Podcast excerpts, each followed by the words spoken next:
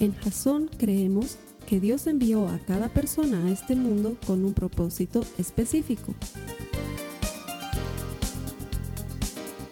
Nuestra misión es ayudarte a que tengas una relación personal con Jesús y a través de ella encuentres ese propósito para tu vida.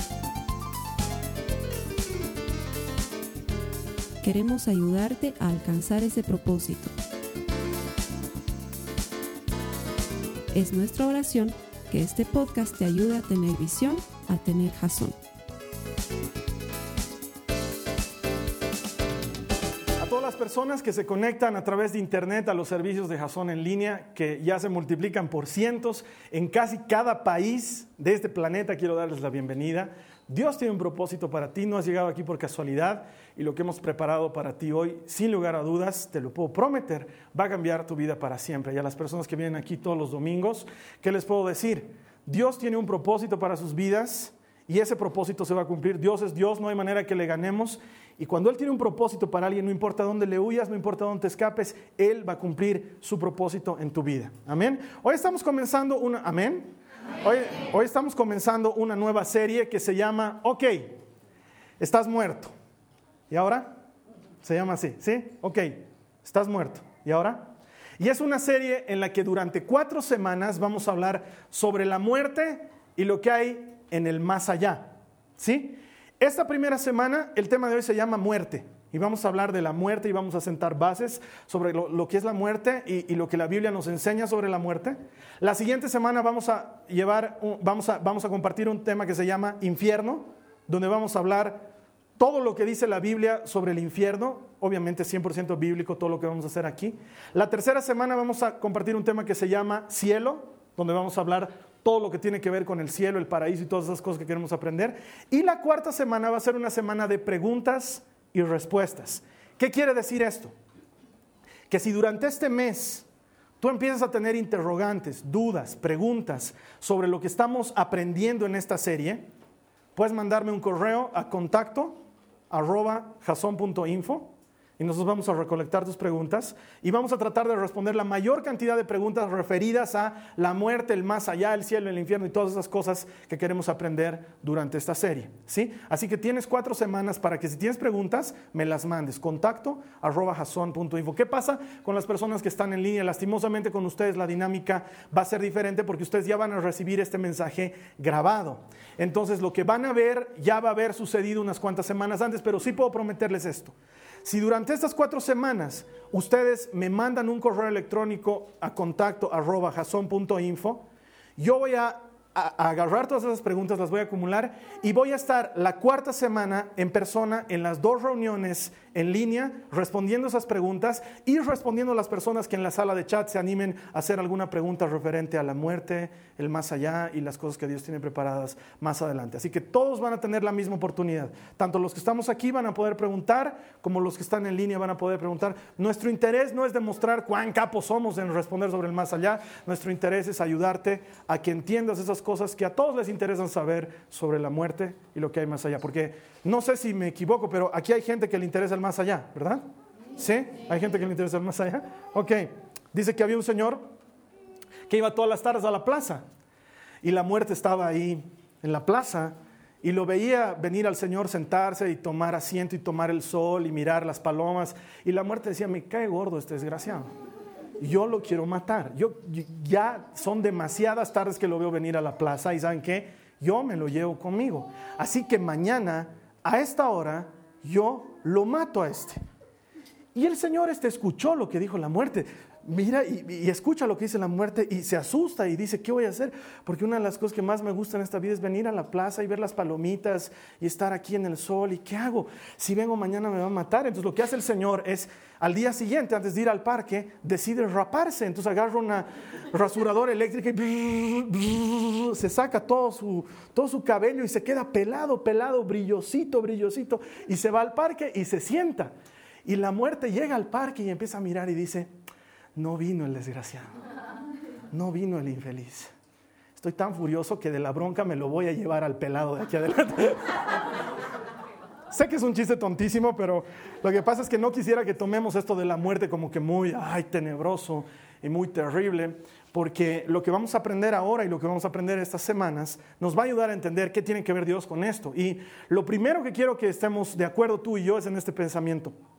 Es importante hablar sobre la muerte y sobre la eternidad, porque lo que tú crees sobre la muerte y lo que tú crees sobre la eternidad determinan cómo vives tu vida ahora. Te lo vuelvo a decir. Aquello que tú crees sobre la muerte y aquello que tú crees sobre la eternidad es lo que determina cómo vives tu vida ahora en este planeta.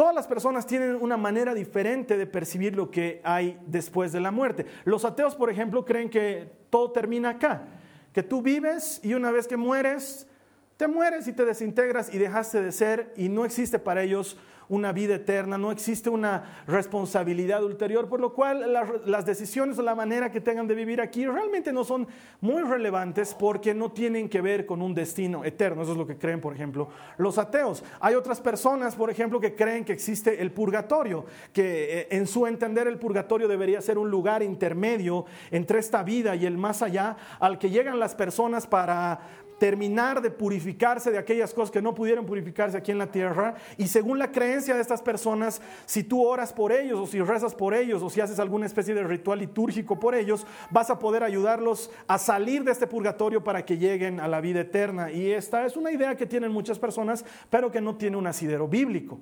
O por ejemplo, los musulmanes, ¿qué creen? Los musulmanes creen que una vez que te mueres vas a ser juzgado por tus obras. Y si tus obras buenas pesan más que tus obras malas, entonces vas a tener vida eterna. Pero si tus obras malas son más eh, pesadas que tus obras buenas, entonces te vas a ir al infierno. Eso es lo que creen los musulmanes. Hay otras personas que creen en la reencarnación. Es esta gente que cree que que creen en el karma, han debido escuchar de esas cosas y hoy, está, hoy en día está muy de moda, ¿no es cierto? Lo que haces a otro te va a pasar a ti mismo y si a tu mamá le contestas mal, en el futuro tus hijos te van a contestar mal a ti y si eres un borracho vas a morir accidentado en un accidente automovilístico. No sé si eso es karma o si eso es coincidencia natural de haber estado borracho manejando, no sé. Pero hay gente que dice, si yo me porto bien, voy a venir en forma de una vida mejor. Y si me porto mal, voy a venir en forma de una vida inferior. Entonces hay algunos que esperan reencarnarse, no sé, en alguien más espiritual, o a lo mejor en un animal, o a lo mejor en un árbol. Ahora, si me preguntan a mí, si alguien se reencarna en un árbol y la reencarnación existe, yo quiero reencarnarme en perro porque me encantaría encontrar ese árbol y demostrarle lo que pienso respecto a la reencarnación. Pero bueno, no, no estoy hablando de eso. Yo lo que quiero hablar es de lo que dice la Biblia respecto a la muerte. ¿Sí? Los cristianos no creemos en todas estas cosas que acabo de mencionar. Los cristianos creemos en lo que dice la Biblia. Y para los que están tomando notas, punto número uno, la muerte es un hecho. Lo primero que la Biblia nos enseña sobre la muerte es que la muerte es un hecho y no solamente nos lo enseña la Biblia, nos lo enseñan los hechos de la vida. Diez personas de cada diez personas se mueren. Es un hecho. O sea, la gente se muere. Y no quiero ser fatalista, pero sabes que tú te vas a morir, yo me voy a morir, todos los que estamos aquí nos vamos a morir y a menos que Cristo venga en el tiempo en que nosotros estemos vivos, te cuento que nos vamos a morir. Es un hecho. Tú y yo nos vamos a morir. Mira lo que dice la Biblia. Acompáñame a Hebreos en el capítulo 9, en el verso 27.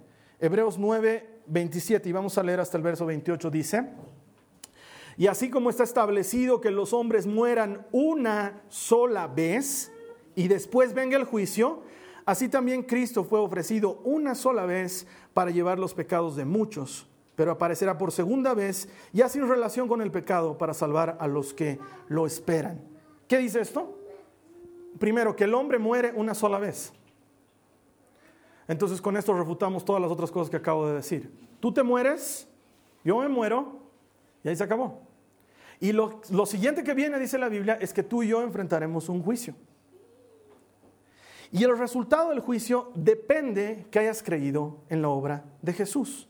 Dice la Biblia que tanto ha amado Dios al mundo que ha mandado a su único hijo para que todo aquel, todo aquel que cree en él tenga vida eterna. Eso quiere decir que tú y yo tenemos oportunidad de tener vida eterna si creemos en la obra salvadora de Jesucristo.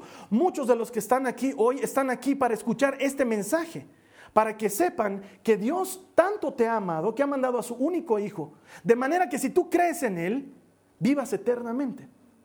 Esa es la razón por la que Cristo vino a este mundo. Entonces tú mueres y lo que se determine en ese juicio es importante porque estamos hablando de tu eternidad. Pero tu eternidad, mi hermano, mi hermana, se define en este planeta, en esta vida.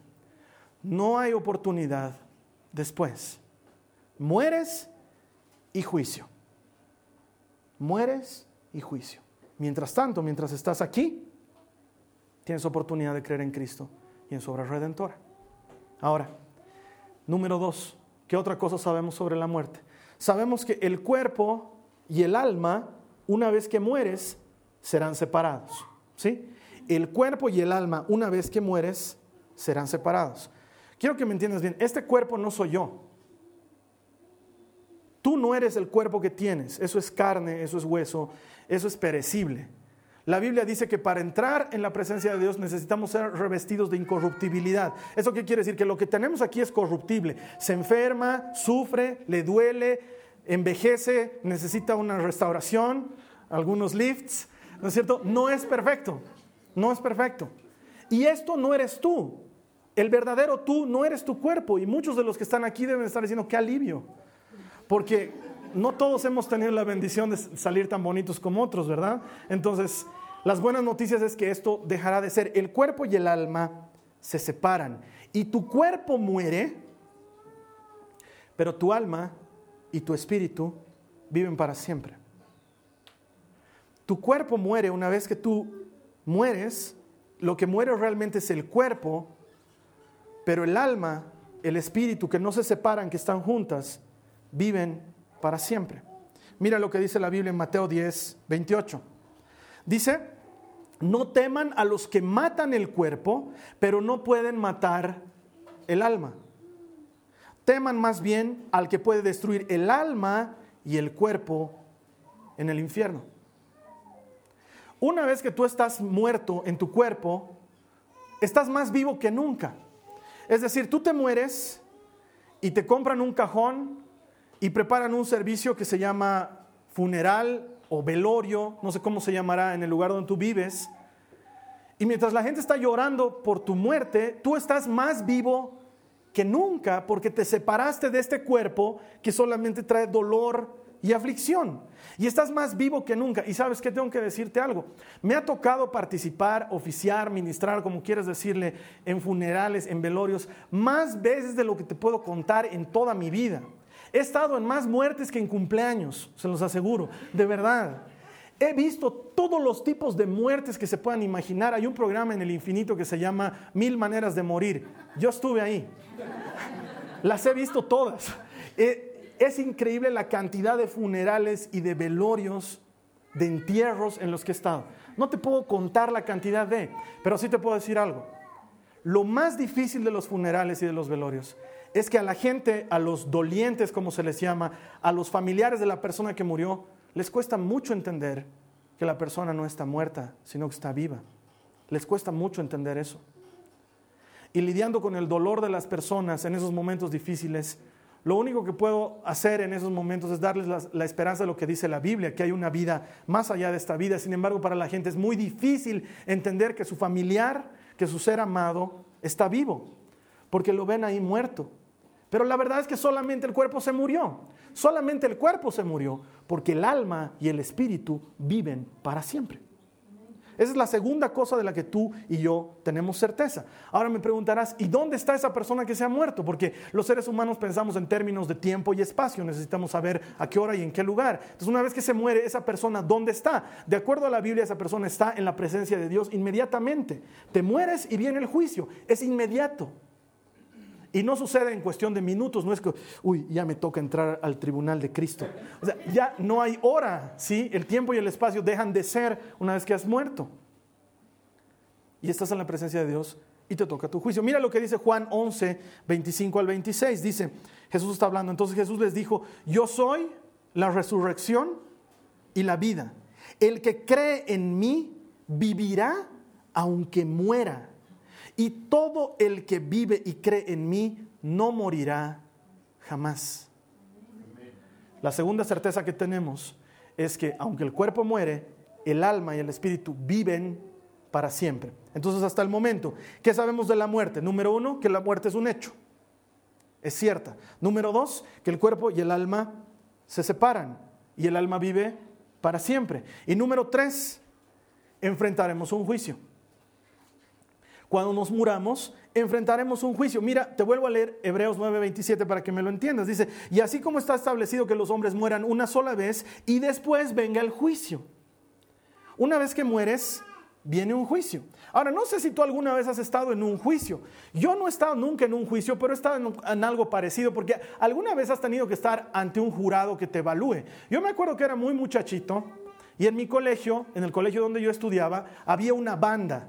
Para los que no saben qué es una banda, es un grupo de personas que tocan tambores y tocan trompetas y asisten a los desfiles, a las paradas, en las efemérides, en las fechas importantes de cada país. En el caso de mi país, en las fechas de, mi, de la ciudad donde vivo, de mi país, íbamos con la banda y tocábamos. Y cuando yo ya llegué a lo que ahorita vendría a ser eh, segundo de secundaria, al año siguiente me hubiera tocado, me tocaría ser jefe de alguna de las secciones de la banda y para eso éramos sometidos a un examen delante de un tribunal. Y me acuerdo que yo me paré delante del tribunal con mi tambor, porque yo era tamborillero. me paré y empecé a tocar las marchas que sabía tocar con todo el civismo y, y el porte que uno tiene que tocar y la seriedad y tenía que tocar algunas cosas más. Y rendí mi examen delante de ese tribunal estaba siendo juzgado por un grupo de personas. Es como American Idol, no sé, ¿no ve? Que sales y cantas y hay tres tipos ahí y uno de ellos te está mirando con cara de, estás matando mi oído y la otra te está mirando con cara de, qué churro eres, digamos, ¿no?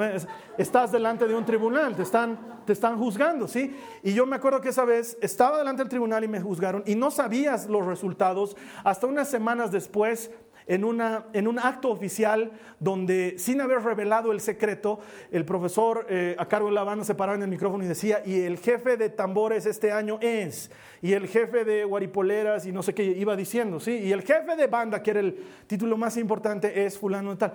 Y yo me acuerdo que el, el primer examen que di, estaba ahí con mi tamborcito y escuchaba que todos salían jefes, todos, todos.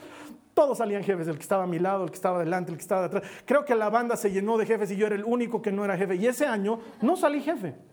Y salí renegando, llorando, buscando a mi mamá, decepcionado. En esa época todavía era muy renegón, entonces me acuerdo que agarré mi baqueta y golpeé mi tambor y le hice un hueco al parche, a la membrana. Estaba furioso. Y me acuerdo que todo el año que me tocaba hacer tercero de secundaria, me la pasé entrenando para ser el mejor tamborillero que hay en el mundo, pero además entrenándome para ser el mejor líder que hay en el mundo, porque yo decía, este año voy a volver a entrar al juicio y esta vez voy a ganar. Y me acuerdo que por segunda vez me enfrenté al tribunal y di el examen, hice lo que tenía que hacer, y por segunda vez en ese acto oficial empezaron a decir los nombres. Y todos los que habían sido jefes antes que yo volvían a sus cargos porque estaban en mi curso. Entonces yo escuchaba que mencionaban los nombres y yo dentro de mí decía, no puede ser, otra vez no voy a ser jefe de banda.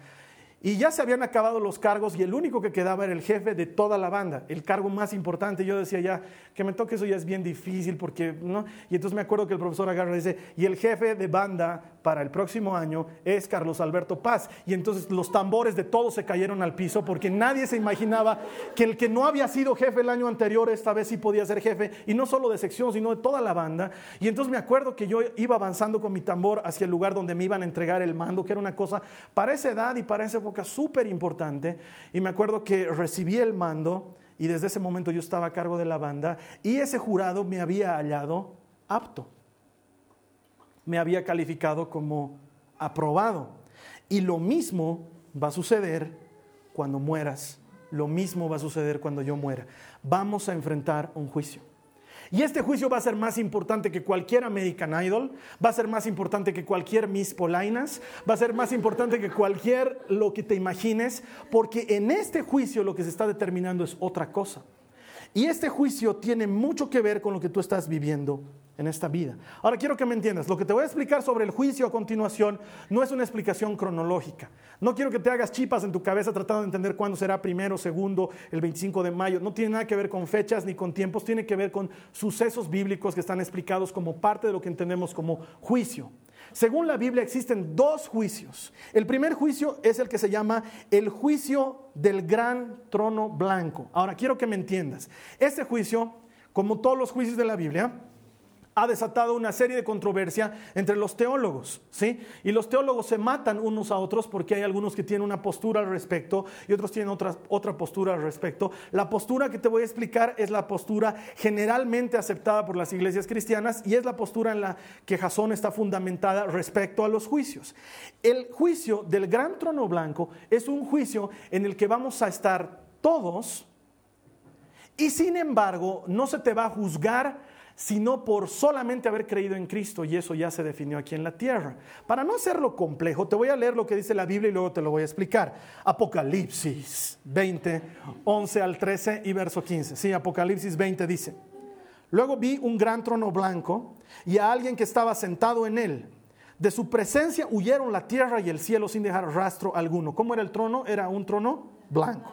Vi también a los muertos, grandes y pequeños, de pie delante del trono. ¿Quiénes estaban delante de este trono? Todos los muertos, grandes y pequeños. O sea, ahí entro yo, ahí entras tú, ahí entran todos, grandes y pequeños. Se abrieron unos libros y luego otro. Presta atención a esto. Se abrieron unos libros y luego otro que es el libro de la vida. Los muertos fueron juzgados según lo que habían hecho conforme a lo que estaba escrito en los libros. El mar devolvió sus muertos, la muerte y el infierno devolvieron los suyos y cada uno fue juzgado según lo que había hecho. Verso 15. Aquel cuyo nombre no estaba escrito en el libro de la vida era arrojado al lago de fuego. Te lo voy a explicar. Jesús ha venido para salvarte. Ha dado su vida en la cruz del Calvario. Ha derramado hasta su última gota de sangre. Y ha resucitado para que tú y yo no tengamos que pasar por la misma muerte y heredemos por la fe en Él la vida eterna. Y cuando tú crees en Jesucristo como tu Señor y tu Salvador, en ese momento hay un libro en el que Él en persona toma nota de tu nombre. Lo anota. Y ese libro se llama libro de la vida. Esa decisión de creer en Jesús la tomas aquí en la tierra. Muy bien, ahora nos dice que este juicio se va a tratar de que van a abrir los libros y van a empezar a juzgarte por lo que has hecho. Y aparentemente en, estos, en estos libros de las obras aparecerán tus obras, probablemente buenas y probablemente malas también, no lo sé, ¿sí? Pero aparecerán tus obras. Y dice que si tu nombre no está en el libro de la vida, se te juzgará por lo que está en el libro de las obras. Y dice que ninguno aprobará. Porque por obras nadie puede salvarse. Entonces, quiero que me entiendas, es como yo delante de este examen para ser jefe de banda. De repente agarran y ven tus antecedentes y ven que no estás en el libro de la vida y sabes qué, no calificas.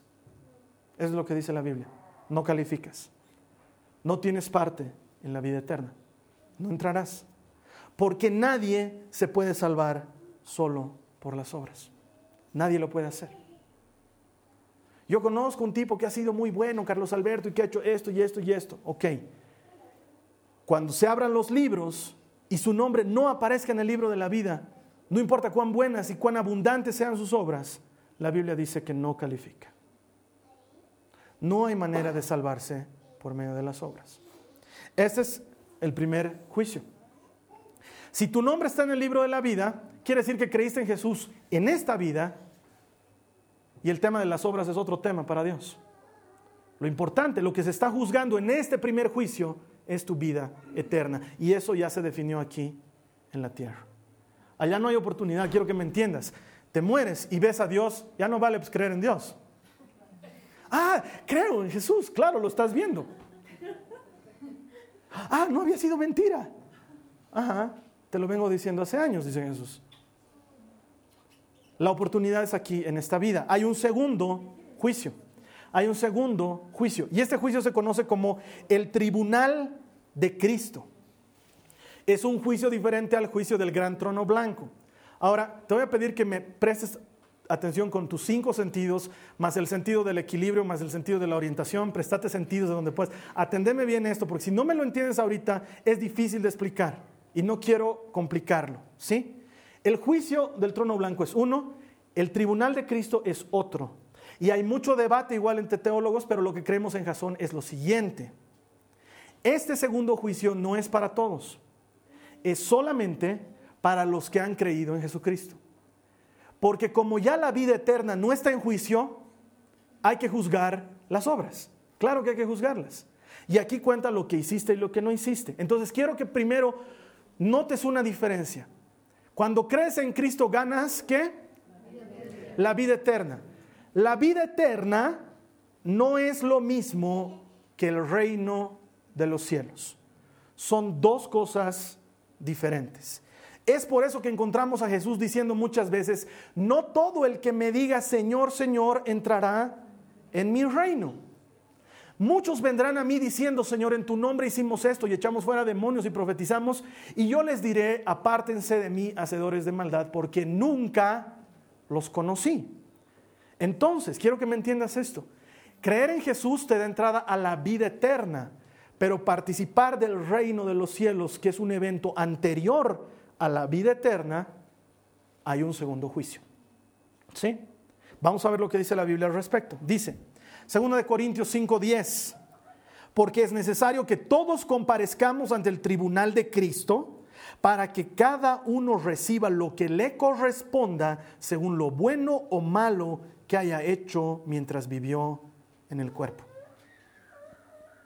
Entonces, creer en Jesús te da vida eterna, pero lo que tú haces por Jesús y por su reino te da entrada en su reino.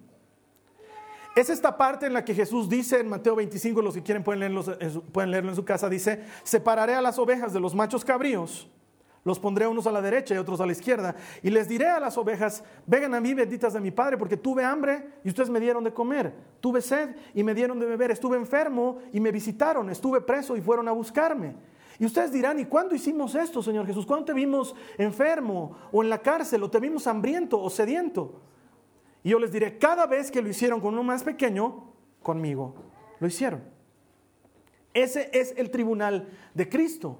Es cuando Cristo empieza a evaluar lo que tú hiciste por Él. Entiéndeme bien, la vida eterna ya no está en juicio.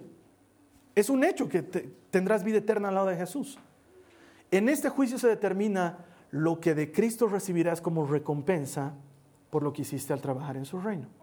Mira lo que dice la Biblia en 1 Corintios 4, 5. Dice, por tanto, no juzguen nada antes de tiempo, esperen hasta que venga el Señor. Él sacará a la luz lo que está oculto en la oscuridad y pondrá al descubierto las intenciones de cada corazón. Entonces cada uno recibirá de Dios la alabanza que le corresponde.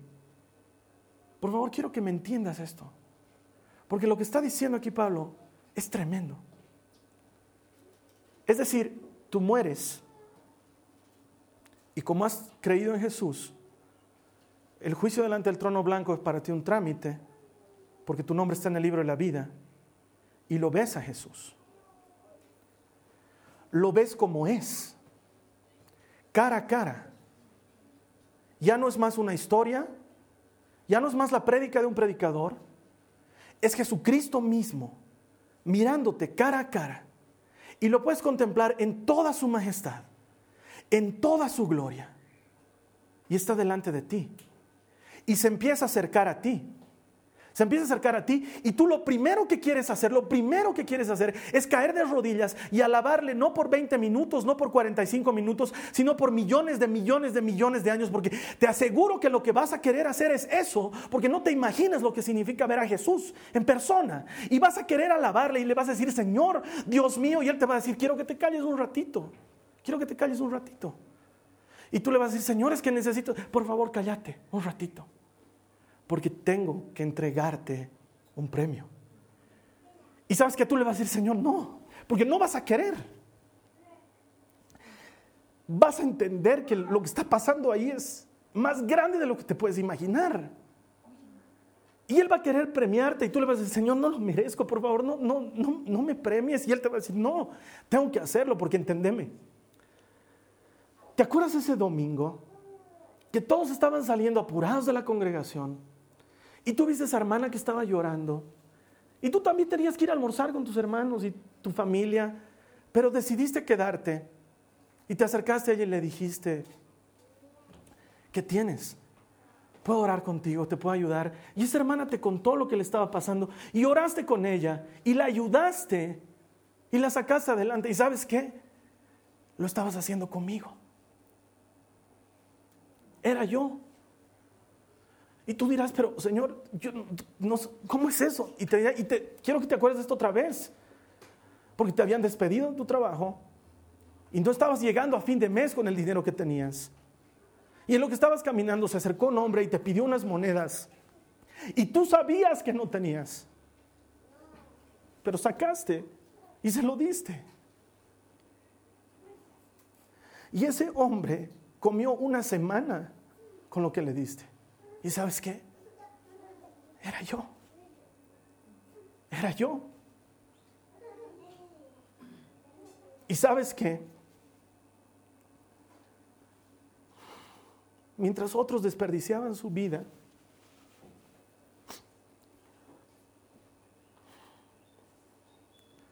tú sufrías porque no encontrabas tiempo para leer tu Biblia.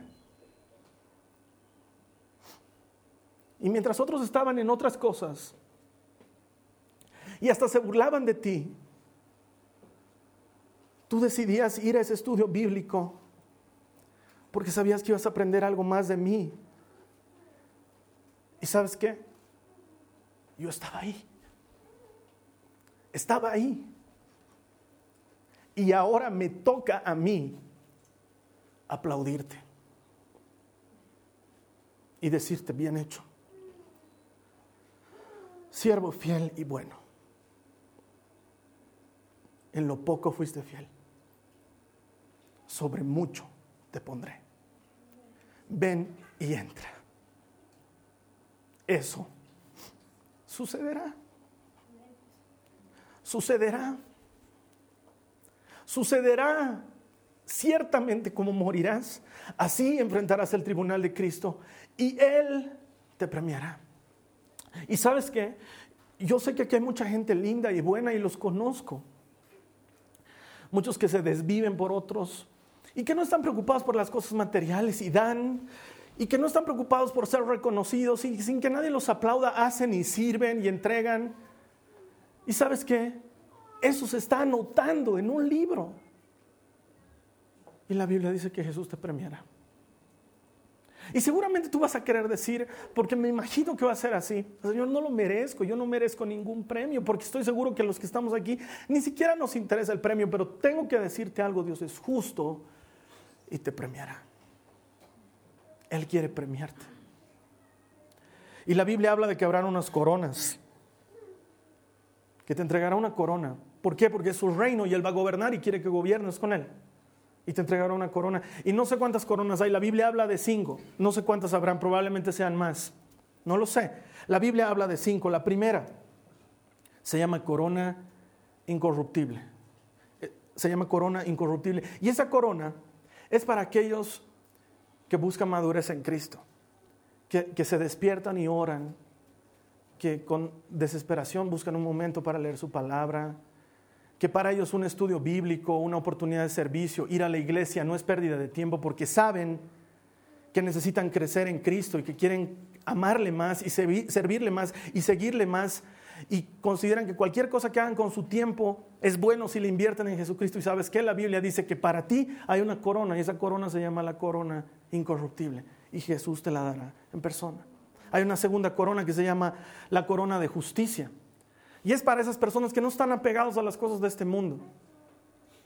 Que no están apegados, que saben que la felicidad no viene de las cosas materiales, entonces no están preocupados por tener, por acumular, por hacer. Al contrario, son gente generosa, gente dadivosa, que si pudieran darte su camisa te la dan y que no están preocupados por estas cosas porque están más preocupados por la presencia de Dios y porque Cristo venga de una vez. Aman su venida, esperan su venida y dejarían las cosas de este mundo ya mismo si se los pidiéramos. Y esas personas recibirán una corona. Esa corona es la corona de justicia para los que no están apegados a las cosas de este mundo, sino que esperan su venida.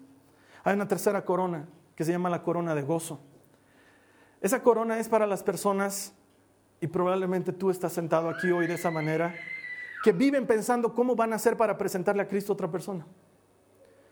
Es la corona reservada para los pescadores de hombres para esos que agarran y dicen, no puedo conformarme con ser salvo, yo tengo que traer a alguien más a la iglesia, tengo que invitarlo a mi hermano, tengo que invitarlo a mi amigo, tengo que anunciar el Evangelio de Cristo, tengo que compartirlos con otros. He encontrado la perla preciosa y no puedo guardarla en mi terreno, sino que tengo que darla a conocer y tengo que prepararla para los demás. Y probablemente tú eres de eso, probablemente hoy trajiste por primera vez a una persona porque tienes eso en tu corazón y sabes que la Biblia dice que Jesús en persona pondrá sobre tu cabeza una corona, la corona de gozo.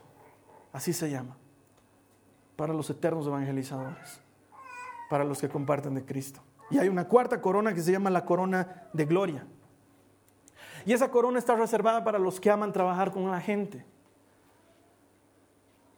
Porque hay mucha gente que piensa que el ministerio de niños es poco, o que ir a repartir alimento es poco, porque la gente te trata mal, porque a veces hasta te rechazan lo que estás dando y porque no se esfuerzan. Es para los pastores, para los pastores que andan preocupados por su iglesia, andan preocupados por su gente y quieren servirles y a veces reciben mal pago porque o la gente te trata mal, o la gente no te entiende, o la gente se burla. Pero sabes que la Biblia dice que hay una corona reservada para los que aman trabajar con gente para los que son responsables de las vidas de otros, para los que han entendido que uno, diez, cien, mil o diez mil son importantes cuando se trata de enseñar la palabra de Dios. Y no hacen diferencia. No dicen yo solamente voy a enseñar si tengo un número de 20 asistentes, si no, no enseño. Es gente que se desvive por trabajar con gente. Y a esas personas Jesús les dará la corona de gloria. Y hay una más que probablemente es una de las más hermosas, se llama la corona de la vida. Y esta es para los que han pasado por sufrimiento, esta es para los que han pasado por circunstancias difíciles, esta es para los que han tenido tribulaciones y pruebas y aún así se han mantenido pegados a Cristo. Y no se han rendido. Y no le han echado la culpa a sus desgracias. Y han seguido con Él. Y han caído y se han vuelto a levantar y Jesús dice, el que resista hasta el fin recibirá como premio la corona de vida. Y esa te la dará Cristo en persona. Quiero leerte lo que dice la Biblia. En 1 Corintios 3 dice, en el verso 13, su obra se mostrará tal cual es, pues el día del juicio la dejará al descubierto. El fuego la dará a conocer y pondrá a prueba la calidad del trabajo de cada uno. Si lo que alguien ha construido permanece, recibirá su recompensa. Pero si su obra es consumida por las llamas, él sufrirá pérdida. Y escuchen, es fantástico como Pablo lo aclara. Dice, será salvo, pero como quien pasa por el fuego. Tu salvación no está en juicio cuando estás en el tribunal de Cristo. Lo que está en juicio ahí es lo que hiciste por Él. Y muchos, estoy seguro, de los que están aquí, de los que están conectados, no solamente van a recibir una corona, seguramente recibirán tres, cuatro, quince, no lo sé, van a recibir muchas, pero otros no recibirán nada. No recibirán nada. Y claro, serán salvos porque la Biblia misma acaba de decirlo. Serán salvos, pero como salvos por fuego, como quien se libra de algo peor. Y en ese momento sabrás la diferencia. Y es de ti si vas a esperar hasta ese momento o si lo vas a hacer ahora. Yo te hago una pregunta para terminar. Si tu vida fuera la última semana, la semana que acaba de terminar, si tu vida fuera la última semana y estás delante del tribunal de Cristo, ¿qué crees que Jesús te diría? ¿Qué crees que te diría? Porque si hay algo que nosotros debemos saber sobre la muerte, es que la muerte es un hecho. Y vivimos como si iríamos a despertar mañana. Y tal vez no. Y así como para muchos Cristo es algo valioso y lo atesoran por sobre todas las cosas, para otros Cristo es una actividad de domingo, una burla. Y Jesús no está jugando. ¿Y sabes qué? La intención de predicar sobre la muerte no es para que tengas miedo. Es para que sepas lo que dice la Biblia al respecto. Si la última semana fuera la única base sobre la cual Jesús te va a evaluar, ¿qué crees que recibirías de Él? Quizás muchos incluso dirían, yo ni en el libro de la vida aparecería porque se supone que le estamos predicando esto a cristianos. Quiero que ahí donde estés, ores conmigo. Vamos a orar. Señor, Señor, abrázanos en nuestro encuentro contigo. Mientras estamos aquí en la tierra hay oportunidad de vivir una vida mejor. El ladrón que estuvo al lado tuyo en la cruz del Calvario, lo hemos escuchado cientos de veces, nunca fue una iglesia, no se bautizó, no lo ordenaron como ministro, no estuvo a cargo de ningún grupo. Lo único que tenía era la certeza de que si te lo pedía a ti, Él tendría vida eterna y te dijo, Señor, acuérdate de mí cuando estés en tu reino. Y tú le dijiste, hoy mismo, hoy mismo, hoy mismo estarás conmigo en el paraíso. Señor, lo que hacemos hoy cuenta, lo que hacemos hoy cuenta, la decisión de hoy cuenta. Toma tu decisión hoy delante del Señor. Esta oración realmente no la puedo hacer por ti. Y ponte a cuentas con Él. Y dile, Señor, toma mi vida. Así que por favor quiero escucharlos orando todos a ti que estás en línea. Aunque nadie esté cerca tuyo, eso no es importante, Dios está contigo. Ahora, habla con Él, ahora. El Señor está ahí, habla con Él y dile, Señor, te entrego mi vida. Y todos, en toda la iglesia orando, entregándole su vida. Los que quieran, los que no, no lo hagan. Pero si quieres ahora, entrégale tu vida. Está dado para el hombre morir y luego recibir un juicio. Eso dice la palabra. ¿Qué juicio vas a esperar de Cristo? Puedes decidirlo hoy. Dile, Señor Jesús, te recibo como mi Señor y mi Salvador. Dile, te, reconozco como mi Señor y mi Salvador. Pero no solamente que te reconozco, quiero que, que mi vida valga la pena en tu sacrificio. Quiero que cada cosa que yo haga valga la pena en tu sacrificio, Señor.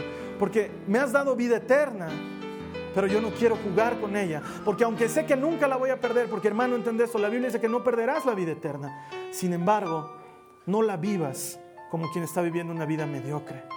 Díselo al Señor y entregate a Él.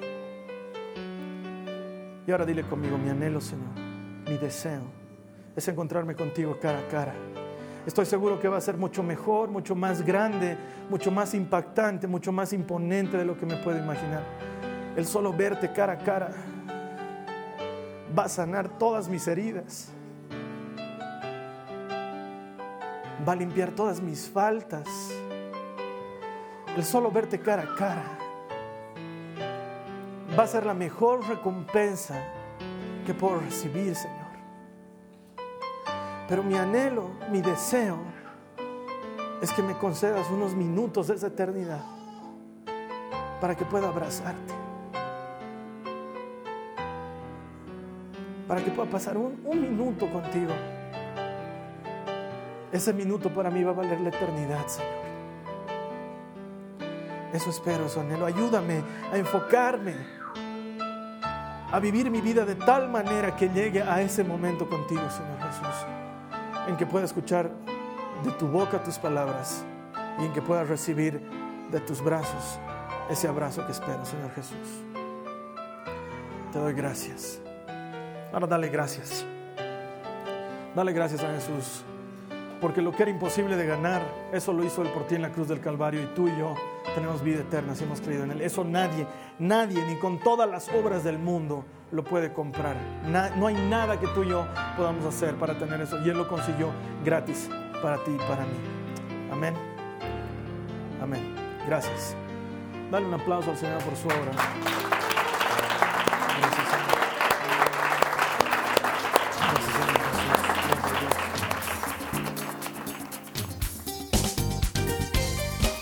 Esta ha sido una producción de Jason Cristianos con Propósito. Para mayor información sobre nuestra iglesia o sobre el propósito de Dios para tu vida, visita nuestro sitio web www.jason.info. Allí encontrarás muchos recursos para animarte en tu relación con Dios, enseñanzas, nuestro blog, prédicas y mucho más.